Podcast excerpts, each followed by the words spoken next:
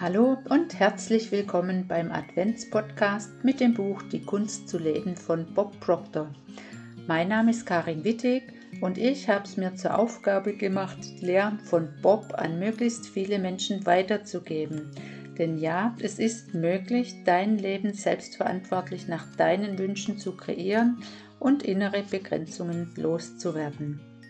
So, heute geht es weiter mit Kapitel 2 Tu genau das, was ich dir sage. Das unfehlbare Erfolgskonzept. Es gibt da ein Buch, das ich liebe, sehr liebe, und es heißt Denke nach und werde reich. Es ist von Napoleon Hill. Dieses Buch hat die Richtung meines Lebens wirklich stark beeinflusst. Ich habe es 1961 zum ersten Mal gelesen und alles in meinem Leben begann sich zu verändern. Ich habe seitdem immer wieder darin nachgeschlagen. Das liegt nicht daran, dass ich derart langsam lese, sondern an all den Dingen, die in diesem Buch stehen. Schon wie es zu mir kam, ist es wert erklärt zu werden. Auch nach all den Jahren finde ich das immer noch sehr erstaunlich. Damals war ich für das East York Fire Department, die Feuerwache in der Torontoer Vorstadt East York, tätig. Es war der beste Job, den ich bis dahin gefunden hatte. Eigentlich hätte ich gar nicht dort sitzen sollen. Eigentlich hätte ich niemals dort landen dürfen. Es hatte Hunderte, wenn nicht gar Tausende Bewerber für diesen Job gegeben. Es gibt viele Menschen, die sehr gerne Feuerwehrmann oder Polizist werden möchten, weil man als solcher das kleine bisschen besser verdient als ein Fabrikarbeiter oder Kellner. Ich fand immer, ein Feuerwehrmann hätte es noch besser als ein Polizist, denn man konnte während der Nachtschicht schlafen. Da war also diese Stellenanzeige in der Zeitung. Es wurden 21 Feuerwehrleute für die Wache in East York gesucht. Wir waren gerade erst frisch nach East York gezogen. Ich war in The Beaches in Toronto aufgewachsen und dachte nur, wow, das würde mir schon gefallen. Zu dem Zeitpunkt arbeitete ich noch an einer Tankstelle.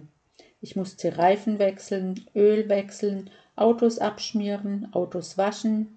Ich bekam einen Dollar pro Stunde, 48 Stunden die Woche, sechs Tage die Woche. Eine Woche pro Monate arbeitete ich sieben Tage. Ich hatte also drei freie Tage im Monat und verdiente circa 50 Dollar die Woche. Zwei Türen weiter vom Haus meiner Mutter wohnte ein Politiker, Stadtrat Lynn. Ich kannte ihn nicht, ich wusste noch nicht einmal, wie der Mann aussah, aber ich wusste, er ging Stadtrat, er war Stadtrat. Also ging ich bei ihm vorbei, klopfte an seine Tür und sagte, ich weiß, Sie kennen mich nicht, aber meine Mutter wohnt nur ein paar Häuser weiter. Sie suchen gerade Feuerwehrmänner für die Wache in East York und ich möchte mich für eine Stelle bewerben. Ich wollte Sie fragen, ob Sie ein gutes Wort für mich einlegen können. Ich glaube, er war ziemlich beeindruckt von meiner Chupette.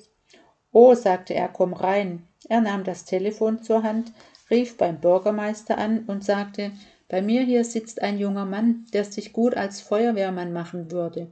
Und schwupps war ich bei der Feuerwehr. Allerdings musste man als Feuerwehrmann mindestens 160 Pfund auf die Waage bringen. Noch nie in meinem Leben habe ich 160 Pfund gewogen. Ich ging ins Fitnessstudio und versuchte Gewicht aufzubauen, weil mir ja noch die Untersuchung durch den Amtsarzt bevorstand. Ich trank Weight On, um zuzunehmen, konzentriertes Fett, das ich mit Orangensaft runterspülen musste, um es nicht wieder hochzuwürgen. Ich versuchte verzweifelt Gewicht anzusetzen, aber was, egal was ich tat, es blieb bei 135 Pfund. Also machte ich mich auf den Weg zum Stadtgemeindehaus für meine Untersuchung und der ältliche Amtsarzt sagte, du willst also Feuerwehrmann werden, mein Junge. Und ich sagte, ja, Sir, ja, Sir. Er sagte, dann geh mal darüber und wiege dich selbst. Ich stellte mich auf die Waage und er fragte, was zeigt sie an? Ich sagte, 160 Pfund. Er stand einen Moment regungslos und sagte dann Gut, dann wollen wir es dabei belassen und machte eine entsprechende Notiz in den Unterlagen. Und da war ich nun bei der Feuerwehr. Ich arbeitete sieben Tage und sieben Nächte pro Monat. Wenn man Nachtschicht hatte, ging man in die Küche, machte sich etwas zu essen, vielleicht eine Tasse Tee, sah ein wenig fern, und wenn es spät wurde, machte man sich ein Bett zurecht und ging eine Runde schlafen. Es war richtiggehend eine Zumutung, wenn mitten in der Nacht ein Feuer ausbrach und man aufstehen musste, um es zu löschen. Das war ein Job, den niemand freiwillig aufgab. Seit 1934 hatte nicht ein einziger Feuerwehrmann gekündigt.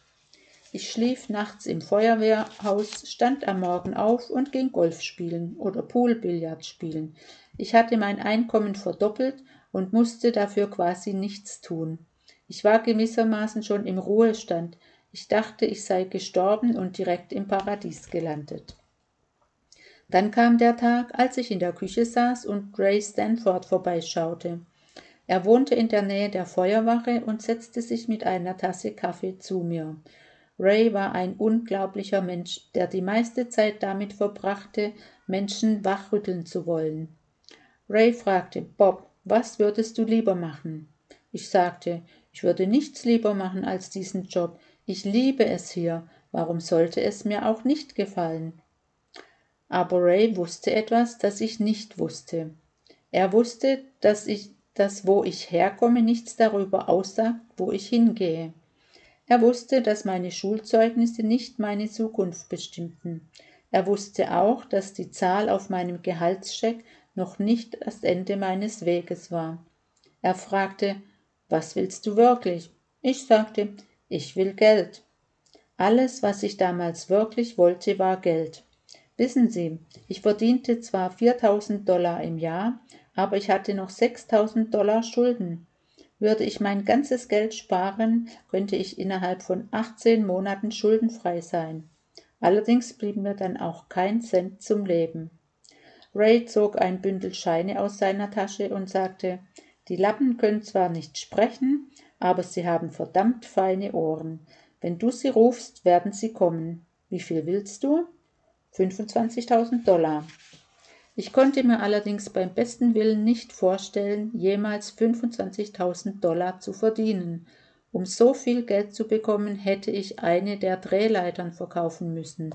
Niemand, den ich kannte, hatte 25.000 Dollar. Das war so realistisch wie nach Hawaii zu schwimmen. Es war einfach nicht möglich. Ich war so erzogen worden zu glauben, dass es nicht möglich war. Es war mir eingeimpft worden zu glauben, dass es nicht möglich war. Niemand in unserer Familie hatte je etwas Vergleichbares getan. Keiner meiner Vorfahren war überhaupt jemals zur Schule gegangen. Ich hatte keine Ahnung, wie, wie, dieses wie diese irrwitzig unmögliche Summe in meinem Kopf und aus einem Mund kommen konnte. Ray zuckte allerdings noch nicht einmal mit der Wimper. Er sagte ganz einfach, wenn du genau das tust, was ich dir sage, kann ich dir zeigen, wie du exakt das bekommst, was du möchtest. Ich habe ihm nicht geglaubt, aber ich habe geglaubt, dass er es glaubt, und das hat tief in meinem Inneren etwas zum Schwingen gebracht. Also entschied ich mich, genau das zu tun, was er sagte, und ich begann damit, das Buch zu lesen, das er mir gab. Ich hatte noch nie davon gehört. Es hieße Denke nach und werde reich und war von Napoleon Hill.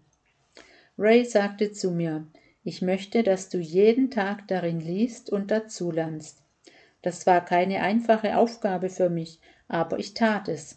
Ich beschloss genau das zu tun, was er mir sagte, bis ich herausgefunden hatte, ob er mich anlog oder vielleicht doch nicht so genau wusste, wovon er redete. Und wie gesagt, meine ganze Welt begann sich zu verändern. Es war ein Unterschied wie Tag und Nacht. Mir gingen die Augen auf. Ich beobachtete die Feuerwehrleute, wie sie in die Wache kamen und sich vor den Fernseher setzten. Sie waren Mitte 40 und redeten über die Gewerkschaft und die Möglichkeiten, früher in Rente zu gehen. Und dann erfuhr ich eines Tages, dass Harry, der erst letztes Jahr in den Ruhestand gegangen war, heute Morgen gestorben war. Armer Kerl. Sein Herz hatte einfach aufgehört zu schlagen. Da dachte ich, hier kann ich nicht bleiben, ich muss hier raus. Also tat ich weiter, was Ray mir sagte, und ich habe seitdem nie mehr etwas anderes getan. Wenn ich heute jemand coache, ist es genau das Gleiche. Sie müssen genau das tun, was ich vorschlage, bis Sie herausfinden, dass ich Sie anlüge oder nicht weiß, worüber ich rede. Das ist mein Angebot an Sie. Ich weiß schon, Sie halten mich für ein bisschen verrückt. Und wenn Sie sich umhören, werden viele Ihnen zustimmen. Aber wenn Sie genau das tun, was ich Ihnen sage, erhalten Sie die Ergebnisse, die Sie sich wünschen. Genau wie ich damals. Wenn Sie mit Menschen arbeiten, lassen Sie sich nicht von ihnen auf eine falsche Fährte führen. Lassen Sie sich nicht zu der Aufnahme verleiten, dass das, was andere erreicht haben, auch genau das ist, was diese Menschen erreichen können. Sorgen Sie nur dafür, dass Sie glauben, was Sie selbst glauben. Wie erreichen Sie das? Indem Sie sie zu ein paar einfachen, indem Sie sie zu ein paar einfachen Dingen anregen. Aber sorgen Sie dafür, dass Sie es mit Leib und Seele tun. Sorgen Sie dafür, dass Sie es jeden Tag tun, jeden Tag. Es gibt keinen Trick und es ist keine Frage besonderer Klugheit. So, das war Kapitel 2. Und wenn du mehr über das Thema Mindset erfahren willst, dann komm sehr gern in meine Facebook-Gruppe oder nimm sonst Kontakt mit mir auf. Alle Infos findest du unten in den Show Notes. Ich freue mich auf dich. Von Herzen, Karin. Noch ein aktueller Hinweis.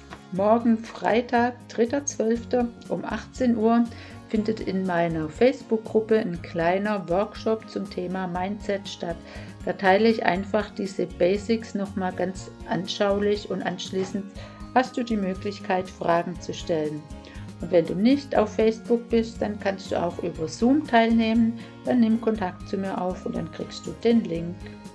Bis morgen. Ciao.